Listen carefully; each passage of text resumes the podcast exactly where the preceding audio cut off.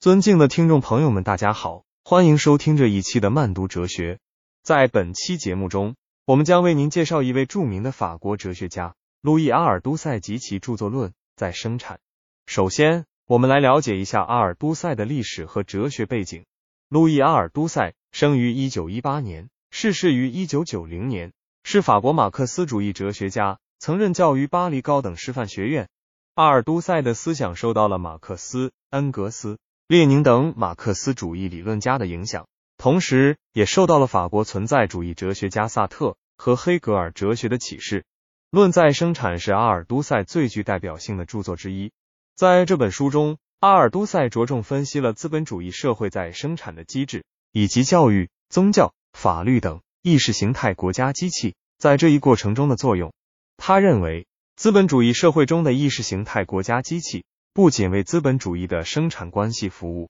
而且通过他们的运作，使得这种生产关系得以再生产和巩固。我们现在来详细讨论阿尔都塞在《论在生产》中的几个重要观点。首先，阿尔都塞提出了意识形态国家机器 （Ideological State Apparatuses，ISA） 的概念。他认为这些机构在资本主义社会中具有关键作用，包括教育、宗教、法律、传媒等。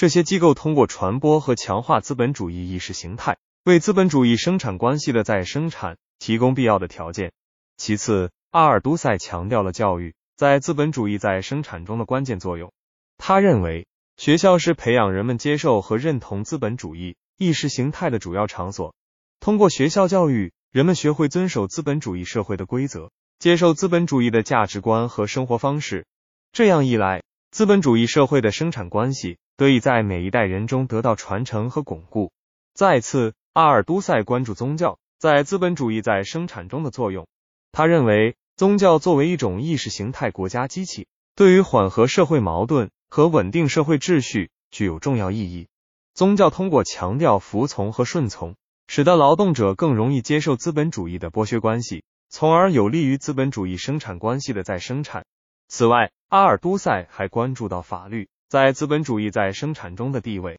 他认为法律是一种为资本主义生产关系服务的工具。通过法律的约束和规范，资本主义社会的生产关系得以在各个层面上得到维护和再生产。现在，让我们从现代性的视角对阿尔都塞的论在生产进行批判性分析。首先，我们必须承认，阿尔都塞对资本主义在生产机制的分析具有一定的启示作用。他揭示了教育、宗教、法律等意识形态国家机器在资本主义社会中的重要作用，这对我们理解资本主义社会的运行和发展具有指导意义。然而，阿尔都塞的分析也存在一定的局限性。首先，他过于强调意识形态国家机器对人们的操控，忽视了个体在面对这些机构时的主动性和反抗性。事实上，人们在接受教育、信仰宗教或遵守法律的过程中，并非完全被动的接受资本主义意识形态的灌输，而是具有一定的抵抗力和选择性，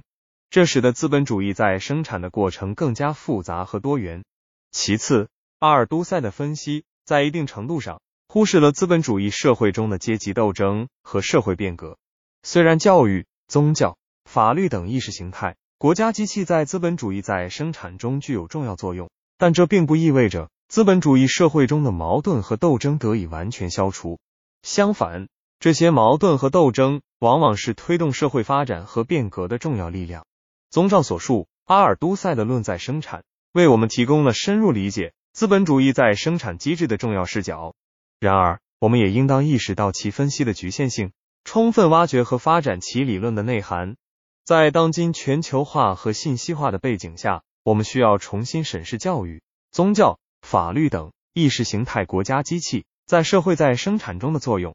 以便更好的理解和应对当代社会的复杂挑战。